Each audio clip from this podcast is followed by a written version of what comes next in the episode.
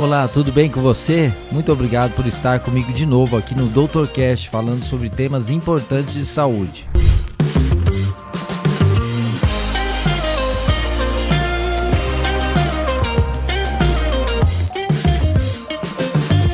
Muito bom você estar comigo aqui hoje falando sobre temas importantes de saúde e muito mais.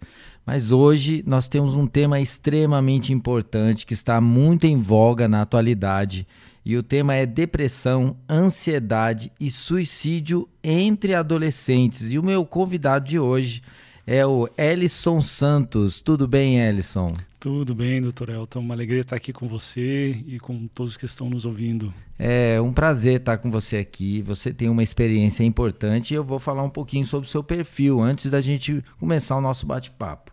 O Ellison, ele é psicólogo, especialista em análise existencial e logoterapia, diretor do Conselho Internacional de Psicólogos, é, cofundador do Instituto Busca Sentido, autor de livro, é, autor de Heróis da Nossa Existência e 13 Razões para Viver é afiliado à American é, Physiological Association, é palestrante comentarista de TV e rádio, mestrando em psicologia clínica pela USP, atua no escritório de saúde mental da Pró-Reitoria de Graduação da USP e dedica seus estudos à psicologia do amor e à prevenção do suicídio em adolescentes.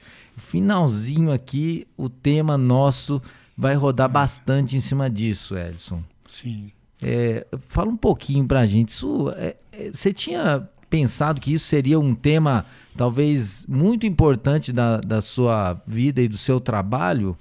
Olha, sinceramente não, viu? Quando eu comecei há, mais de 15 anos a atuar na clínica, é, a gente se prepara para muitas coisas na faculdade, né? Para atender adolescentes, adultos, problemas de depressão, ansiedade. Mas sempre depressão é sempre a, a, a talvez é. o principal foco. Sem dúvida, a depressão ela sempre está presente, né? Em, em, vários quadros. Né? Agora, a questão da adolescência é, é algo que chama atenção. Hum. Hoje em dia, principalmente, eu acho que já nos últimos sete anos. Você está formado na área de psicologia há quanto tempo? Há 15 anos. Tem filhos? Tenho dois filhos.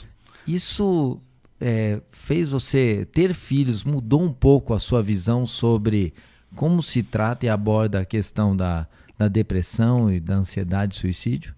Sim, porque dentro de casa a gente percebe com mais clareza o que acontece com os nossos filhos, né? E a gente sabe que há coisas que dependem de vários aspectos que não são só os aspectos externos, né? É, tem, tem questões da personalidade, do jeito Sim. de ser da pessoa, da estrutura da família. Mas olha, eu vou falar um negócio. Eu tenho três em casa, Você né? E, e, eu, a, o laboratório do lar, né? Porque a gente fala, tem uma medicina, eu cuido de todo mundo fora, mas dentro de casa as coisas às vezes são um pouco diferentes. Eu falo para minha uhum. esposa, olha, a maternidade emburrece. Ela é super pediatra, mas eu falo, a maternidade emburrece. A gente vê como às vezes nós somos é, conseguimos agir é, de maneira não tão é, precisa quando a gente trata de alguém muito próximo.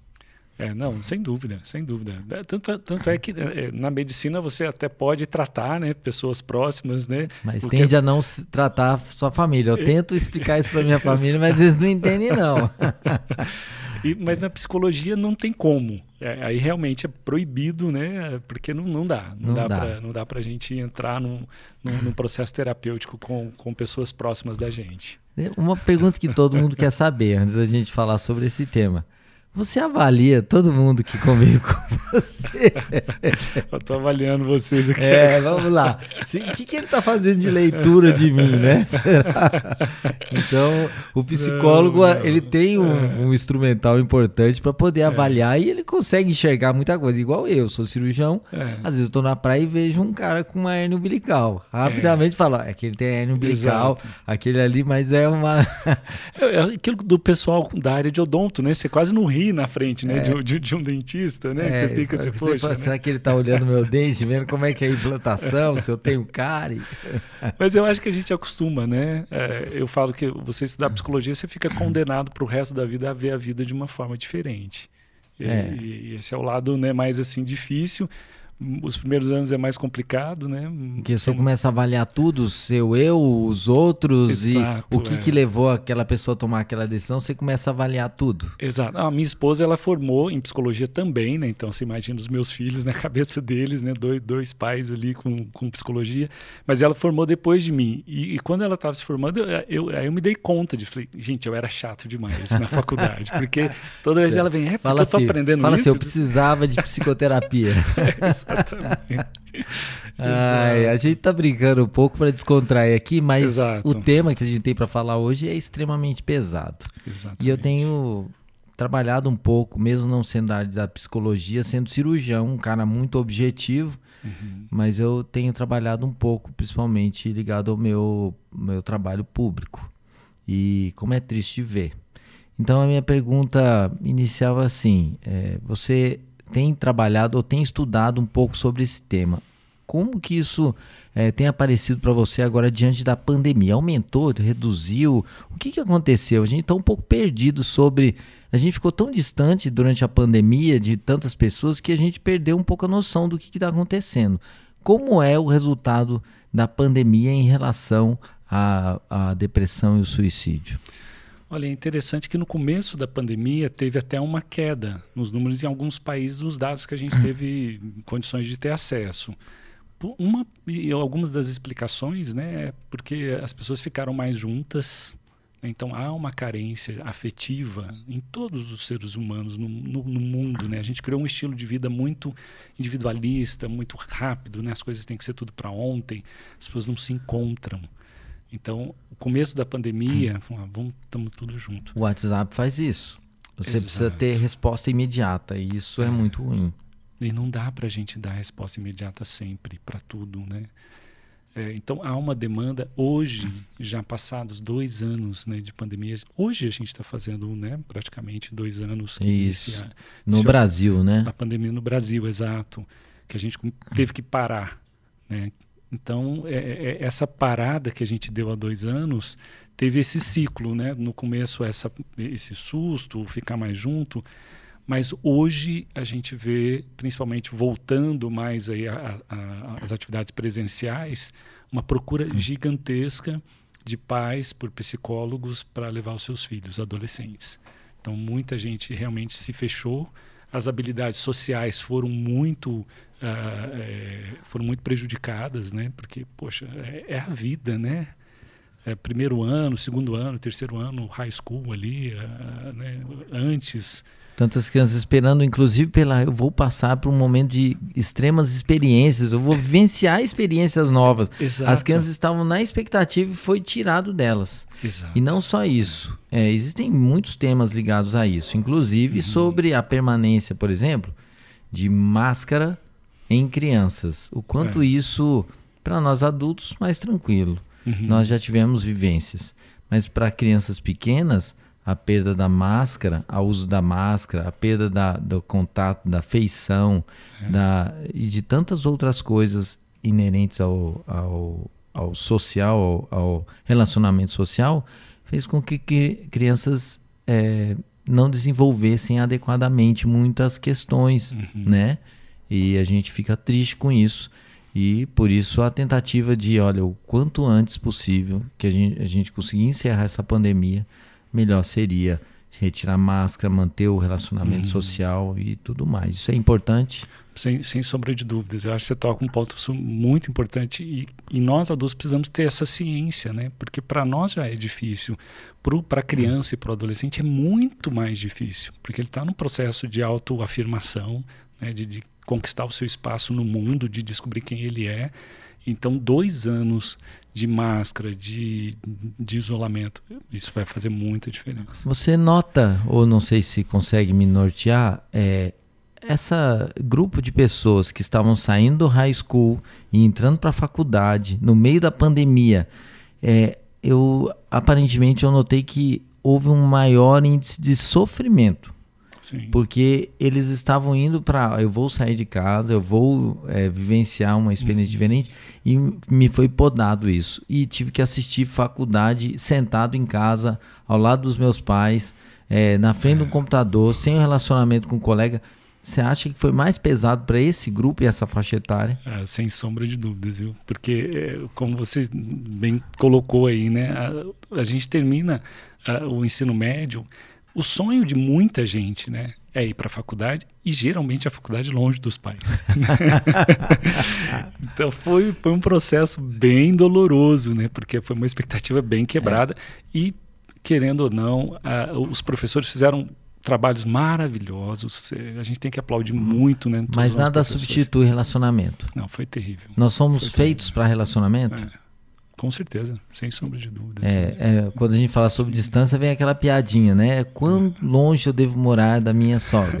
Não é? Exatamente. É, é não tão perto para que ela não venha de chinelo e não tão longe para que ela venha de, de mala. De mala. Exatamente. É, mas relacionamento não dá para ficar sem. Não dá, não, não dá, não dá. Tá, é e essencial. agora conta, é, é, as pessoas hoje têm muitas dúvidas, e entre as dúvidas é criança e depressão, como tratar? É, as crianças também estão apresentando maiores índices de automutilação. Como eu faço?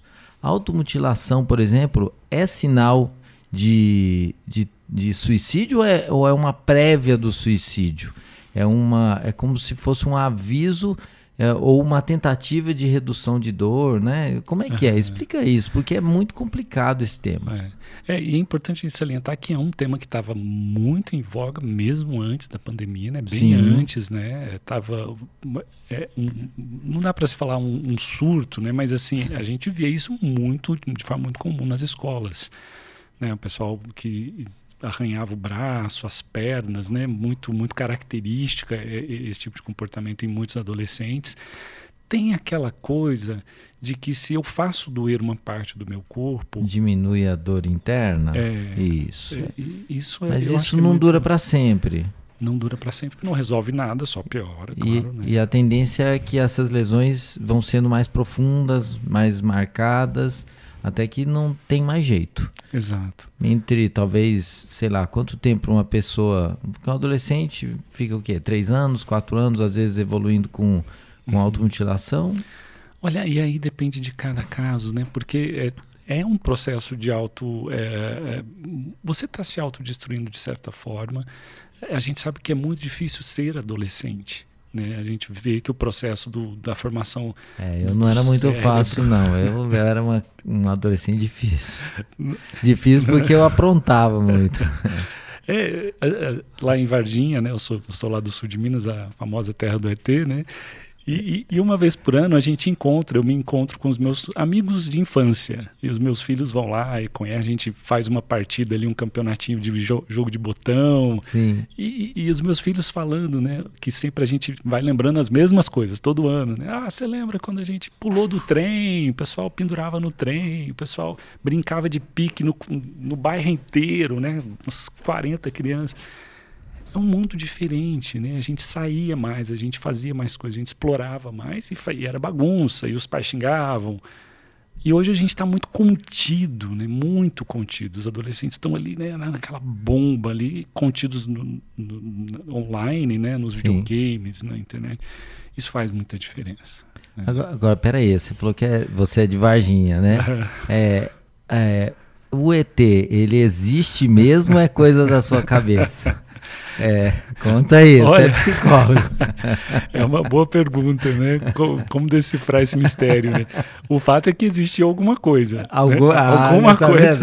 Esse psicólogo aqui acredita, acredita em ET. Você tá vendo como é que isso está sendo filmado, vai ser repassado em vídeo e áudio.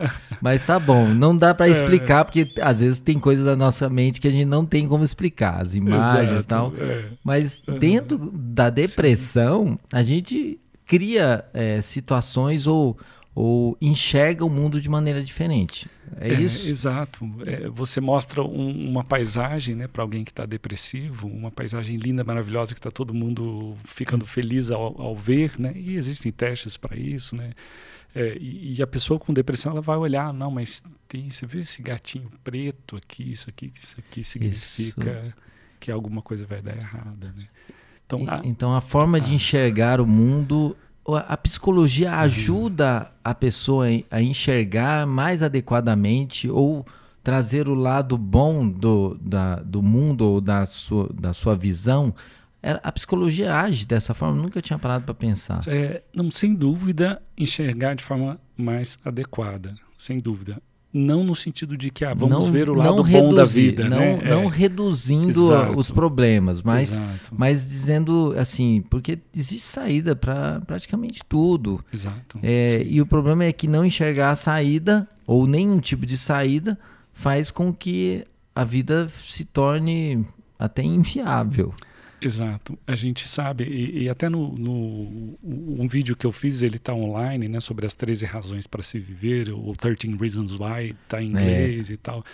Estava é, é muito em voga esse filme, né? Estava muito em voga, fez a gente viu até ele sair um pouco né, de cena porque teve algumas consequências a gente viu que você achou que ele o filme influenciou você acha é, te, teve algumas estatísticas, principalmente nos Estados Unidos, em relação a esse filme que não foram muito boas. E não né? são poucos os filmes que falam sobre suicídio. Não, não são. O problema do tema é que ele é, é, é, é muito difícil até para a gente falar sobre isso, mas é interessante porque o adolescente ele vive, ele está vivendo, ele sonha com o impossível, ele imagina que ele nunca vai morrer e ele está querendo, ele está querendo o impossível. Se alguém chega e fala para ele, olha, existe o suicídio, né? Fulano cometeu suicídio. É, para muitos adolescentes é a primeira vez que aquilo é introduzido na cabeça dele como uma possibilidade. Então a gente acaba às vezes para algumas pessoas levando a pessoa a considerar algo que não, é, é, deve ser inconsiderável. Entendi. E, e assim, o sofrimento ele é muito causador do pensamento de ideações de morte e depois, consequentemente, a ideação de suicídio, porque geralmente é isso que acontece, né? É sofrimento, aí depois pensa-se, é, é, talvez seja melhor se eu não tivesse aqui, isso talvez poderia reduzir a minha, meu sofrimento. Daí ele pensa, ah, então vou pensar numa maneira de que isso possa acontecer. Então tem todo esse caminhar, nada acontece assim de uma vez. O, uhum. o, suicídio é, uma, é um pensamento que vai se organizando nesse sentido. É. Esse é o que eu entendi. Sim. E o problema é quanto tempo demoramos para enxergar que alguém está nesse tipo de sofrimento. É. é, é e essa, essa é a grande, é o grande desafio de quem fica. Né? E é o, a, o, sentimento de culpa, a pergunta, nossa, gente, como a gente não, não sabe, não sabia, não ficou. Não enxerguei. Não enxerguei. É. Eu, eu vi uma estatística que era um, uma, um suicídio efetivado é, correspondia a outros 10 tentativas. Ou seja, a gente está tendo só 10% é, dos casos que estamos enxergando. Enxergamos às vezes no final, na hora que aconteceu. Sim. E isso é muito ruim, porque mostra o quanto às vezes ficamos indiferentes com o tema. Sim, né, é, tem números, tem estatísticas que vão dizer até, até 20, né? Para cada suicídio, até 20 tentativas. E, e, de fato, muitas delas não, não vão ser nem... Nem, nem sabidas, ninguém nem sabe. Oficializado, ou só a própria pessoa sabe do caso. Exatamente, exatamente. E o problema é que ela vai, ela vai se lembrar de cada uma das tentativas e, uhum. e, e da, do não sucesso, graças a Deus, naquele momento mas ela pode tentar de novo. É, e aí entra um ponto interessantíssimo, né? Tem um estado dos Estados Unidos, eu não sei se é o Oregon, um desses estados em que é liberado o suicídio assistido. E aí a pessoa, uh, naquela cidade, naquela região, eles escrevem uma carta fazendo o pedido, olha, e aí vai ser aprovado, e, e aí... O interessante é que mais de 70% das pessoas que escreveram, porque teve um tempo para ser aprovado, depois desistiram.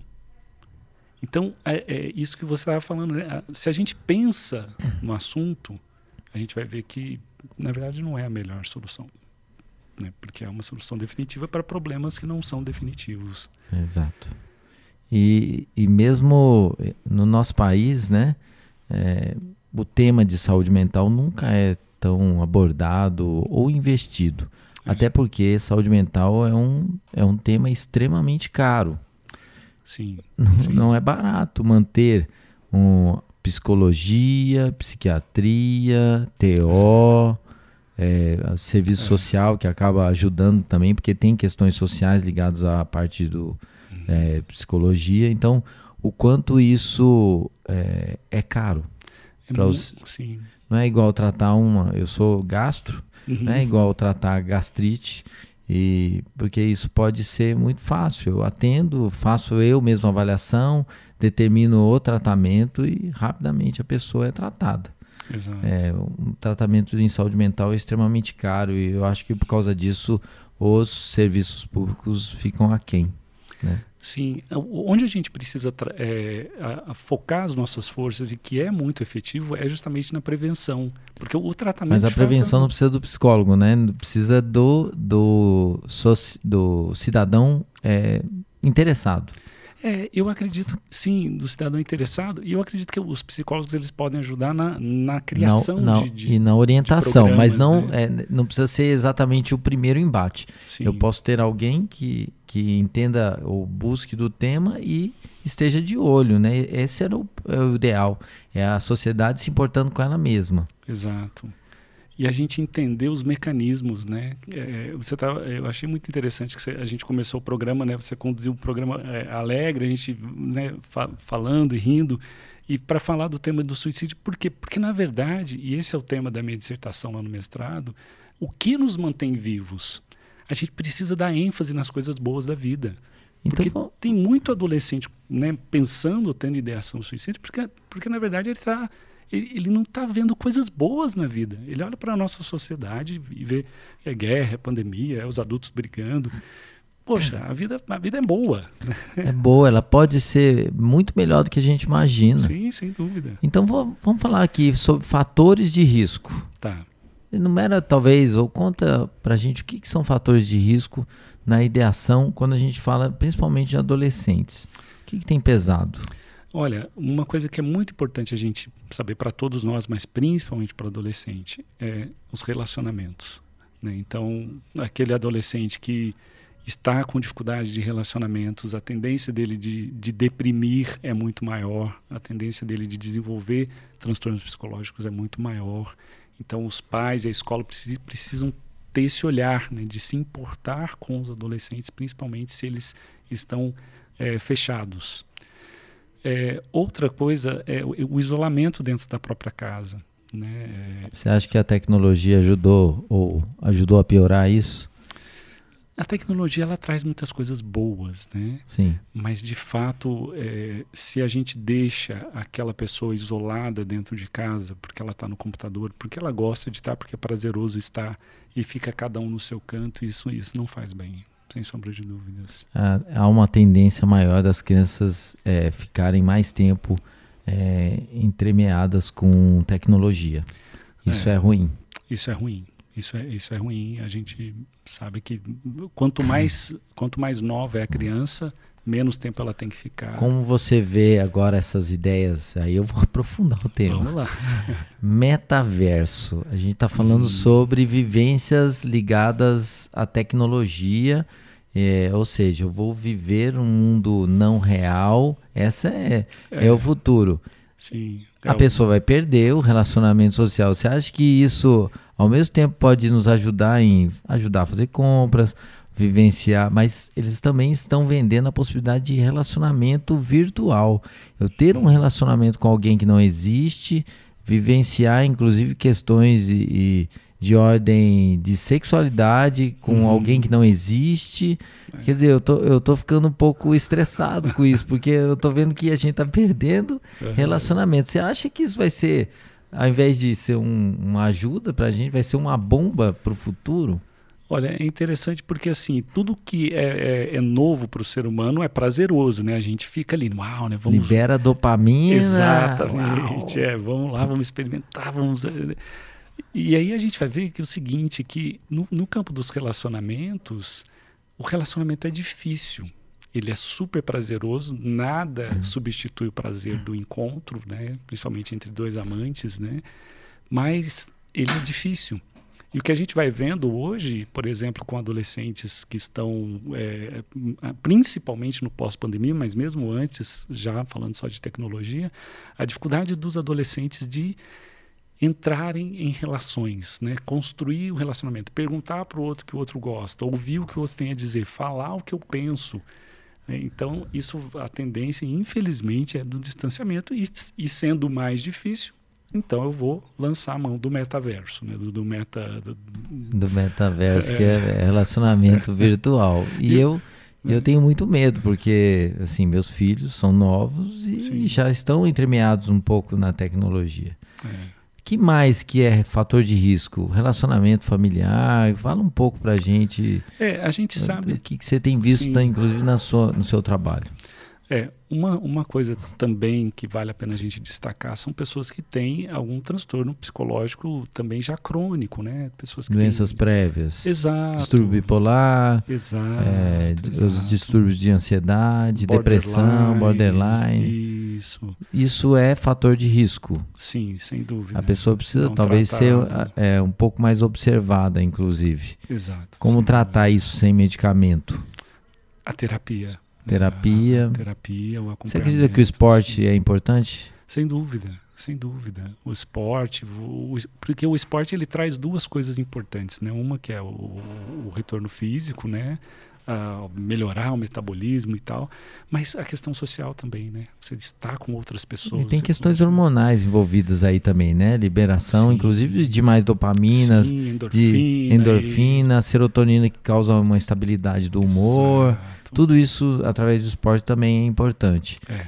é sim, sim. E o fato de hoje estarmos mais parados, isso diminui, inclusive, né? Eu, eu é. fico mais tempo na frente do computador, na frente do celular, uhum. ou no relacionamento, no Facebook, no Instagram, e o meu tempo de atividade, porque eu me lembro, eu, eu ficava o dia inteiro na rua jogando bola. É jogando bola, aprontando, cavando buraco, capotando de bicicleta, doendo as costas, batia a cabeça, arrebentava tudo, mas eu tava lá. Ai, amanhã eu vou fazer tudo de novo. Exatamente. e essas vivências, às vezes eu noto que algumas vivências e histórias de relacionamento meus filhos não estão tendo. É. Eu vivia no mato, eu estava mexendo com os animais, eu estava na, na roça. E como e o tempo demorava para passar e era muito é. bom. E agora o tempo parece que voa. E parece que a vida, se você permitir, ela pode não parecer que não tem sentido. É. Porque parece que eu tô correndo como um rato dentro do sim. dentro da, daquele, daquela bola que sim, fica girando sim. e o rato fica ali correndo. Às vezes dá a impressão que parece rato no laboratório. exatamente, exatamente. É, e, e, e, os adolescentes hoje eles querem eles querem viver todo mundo quer viver né? E, e cabe a nós adultos também apresentar essas possibilidades para eles né? Porque o, o interessante da, das redes sociais e da internet é que ela é ilimitada e aí a gente vê, né, agora com essas coisas do, do, dos, dos, do, dos, robôs, né, essa automação toda é, que, que tem nas redes sociais. Então, se um adolescente começa a ver conteúdos que são conteúdos que geram depressão, e existem muitos, a tendência é que ele só veja isso porque as redes vão propor para ele só isso. É, a rede ela, é, quem é de direita fica extrema direita, Exatamente. quem é de esquerda de extrema esquerda. Exato, Se eu vou é. procurar um imóvel na minha casa para mudar, eu vejo que a minha rede social vira é. só imóvel. Isso não é alguém que está só colocando, é um robô Exato. que está manipulando a, a, minha rede social me estimulando cada vez mais a ver a mesma coisa. Exatamente. Isso é perigoso. É perigosíssimo, porque, e como são coisas que eu gosto, geralmente, eu, eu vou me alimentando disso e a pessoa não percebe. Então a gente tem que fazer esse, essa higiene mental. E, e, e os adolescentes precisam dos adultos para isso, para essa ajuda. E é difícil porque os adultos também, no, a nossa geração, nós, nós, nós não vivemos isso com os nossos pais, a gente não sabe como fazer isso. É, eu não sou psicólogo. Como eu faço então para ver que alguém próximo a mim pode estar dando sinais de que talvez aquele tipo de pensamento possa estar acontecendo? Tem é. sinais? Tem sinais, sim. A gente sabe que o, o, adolescente, a gente falando especificamente de adolescente, o adolescente, ele, ele, ele, por natureza, ele já é diferente, né? O adolescente tem fases, né? Meio emo, uma fase meio emo, uma fase meio revolucionária, uma fase meio... Né? É. E, e, e, ele muda de uma para outra de um dia para o outro. Exatamente. É. E tudo é super, né? Tudo é hiper, né? É. é. As emoções, as meninas, aquele drama, tudo isso é normal, né? É, devido às proporções. o, os pais precisam tomar muita, muito, muito cuidado e prestar muita atenção na, na questão do na questão do, do isolamento. O isolamento que é o grande problema. Né? Se você começa a perceber que, aquela, que aquele adolescente está isolado demais, aí começa a complicar. Verdade. Começa a complicar. Mas assim, falas. O que, que eles podem falar? Olha, uh, a fala do tipo. Uh, uh, e, e, é interessante que, às, às vezes, quando verbaliza, pode verbalizar coisas muito negativas, né? Ah, a vida não, a vida não tem mais sentido, muito tédio, tédio, tédio, né? É, é melhor que eu não esteja aqui. É, é, é essas palavras de, de auto, né? Nega, negação, negação, é, isso pode acontecer bastante. E se mostra sinais de tristeza, ou fala sobre morte, uhum. ou fala sobre o quanto é, a vida parece que parece vazia, esse tipo uhum. de fala é um primeiro sinal de perigo. E Sim. se ela externar, é, eu, eu acho que seria melhor se eu morresse. Então, aí é, é interessante porque eu lembro das minhas tias, né? Quando algum, algum adolescente, alguém falava alguma besteira assim, não fala isso, moleque, não sei o que. Sua vida é boa, sua vida é, é boa, é, você não sabe nem o que, que, é problema. Sim. Esse tipo de abordagem da tia, ela não, presta ou não? Não, não dá certo. Mas o que, que presta então? Porque eu já tive experiência de ver pessoas abordando de maneira errada ou desvalorizando o sofrimento. Exatamente, então, o que é o certo quando você nota que alguém está em sofrimento? Primeiro a gente precisa entender que todos nós podemos falar às vezes, né? Poxa, não aguento mais. E faz parte. Agora, se eu falo, principalmente um adolescente fala, eu preciso prestar atenção.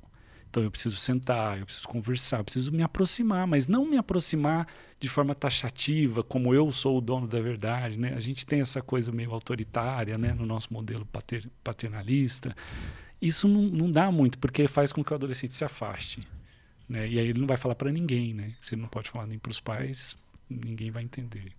E qual é o tipo de fala, então, que você orienta que uma pessoa precisa fazer com um adolescente que está em sofrimento? Sim. Então, assim, você se aproxima, você pergunta, fala, olha, como é que você está? É, fala para mim o que, que você está sentindo. Pode mesmo. perguntar se já pensou em morte? Olha, isso depende, depende, viu? Da situação. É, depende da eu situação. Posso falar, eu posso dizer assim, vamos lá. É, você parece que está sofrendo. É, você uhum. já pensou em dar cabo da sua vida? Como é que está a sua mente? Tá, tá, você está uhum. tendo esse tipo de pensamento?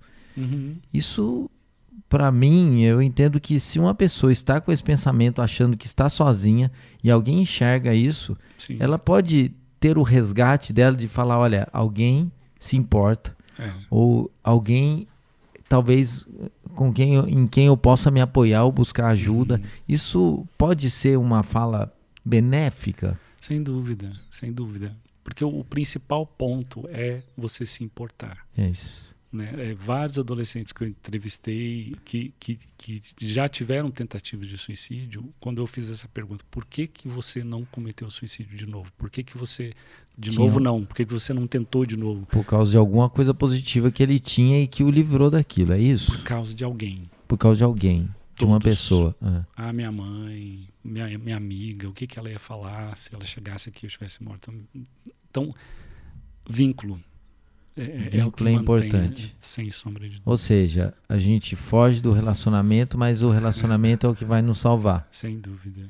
Sem dúvida. É, fala se relacionamento vai nos salvar. Eu sou um homem cristão e fala para mim o que você acha sobre fé e, e prevenção ao suicídio, porque eu vejo que se o nosso problema é relacional, é uma das coisas que eu tenho notado é que relacionamento com Deus tem ajudado muito e tem livrado muita gente de dar continuidade, de dar cabo à vida ou de manter essa situação. A fé é um fator importante de prevenção e de cuidado?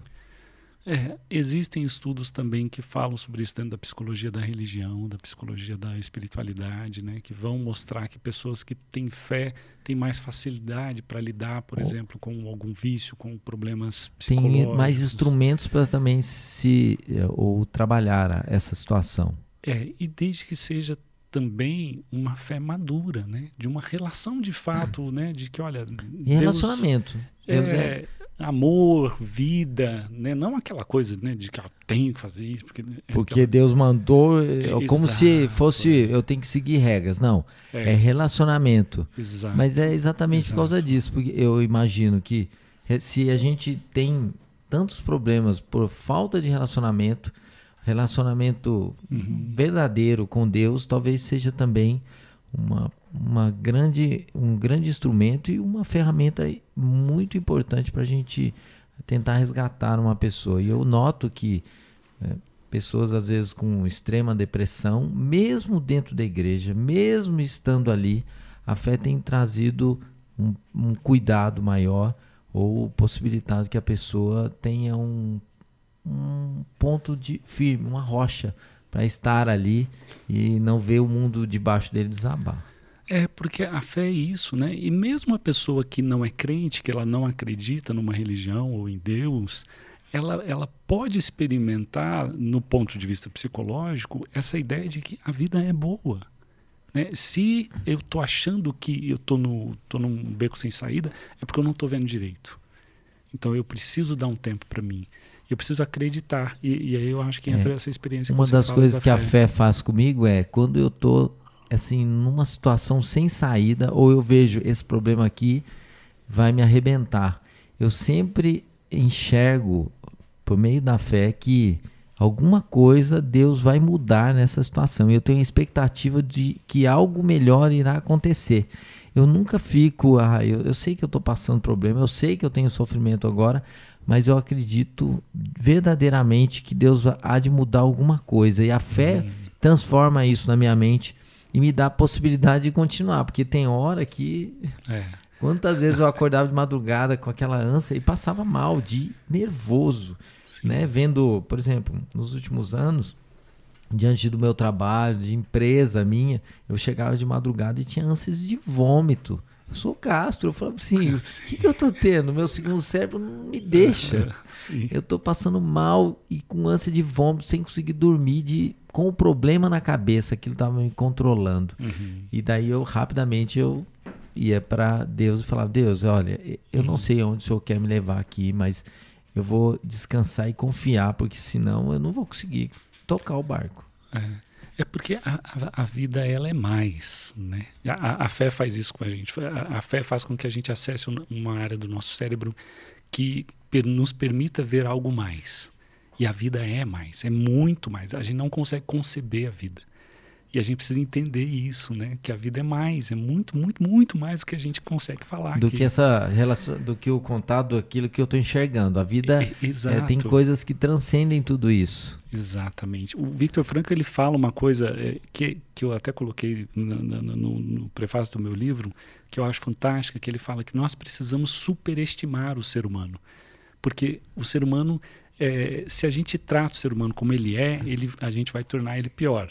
Mas se a gente superestima o ser humano, a gente ajuda o ser humano a chegar a, a, a atingir as potencialidades dele. E eu acho que é isso que, que a nossa sociedade precisa, e principalmente os nossos adolescentes. Bom, nosso tempo hoje, nós, se for, nós vamos bater palma uns 20 minutos aqui, mas a gente precisa encerrar. Eu queria que você, Edson, é, terminasse dizendo uma palavra final principalmente porque pessoas que às vezes procuram o nosso podcast para ouvir sobre o tema, eles estão vendo ou pessoas ou eles próprios estão passando por situações de extrema depressão ou até de ideação é, suicida. Sim. Queria que você terminasse dizendo alguma coisa do porquê você crê que sempre há uma saída, quem deve essa pessoa deve procurar e e para a gente poder é, trazer o norte aí para aqueles que estão é, procurando saber sobre esse tema. É, sem dúvida, porque a, a, vida, a vida ela é difícil para todos. Todo mundo tem a sua dificuldade para viver.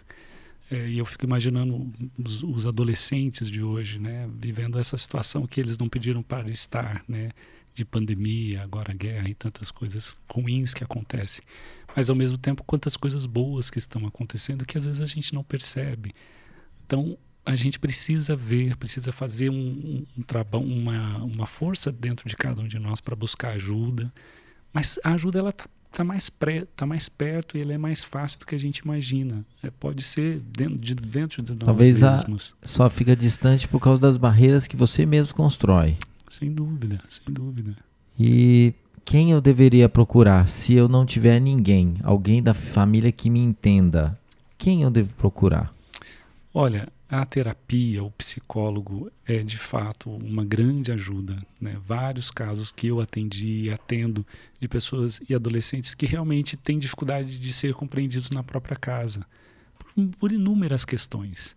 Então, a terapia, eu acho que ela é um lugar assim privilegiado e tem muitos psicólogos aí que podem ajudar. E na falta de um familiar, a terapia familiar, que às vezes Sim. não é nem por psicólogo, mas alguém que fez é, uma formação, uma pós em terapia familiar, pode ajudar? Sim, né?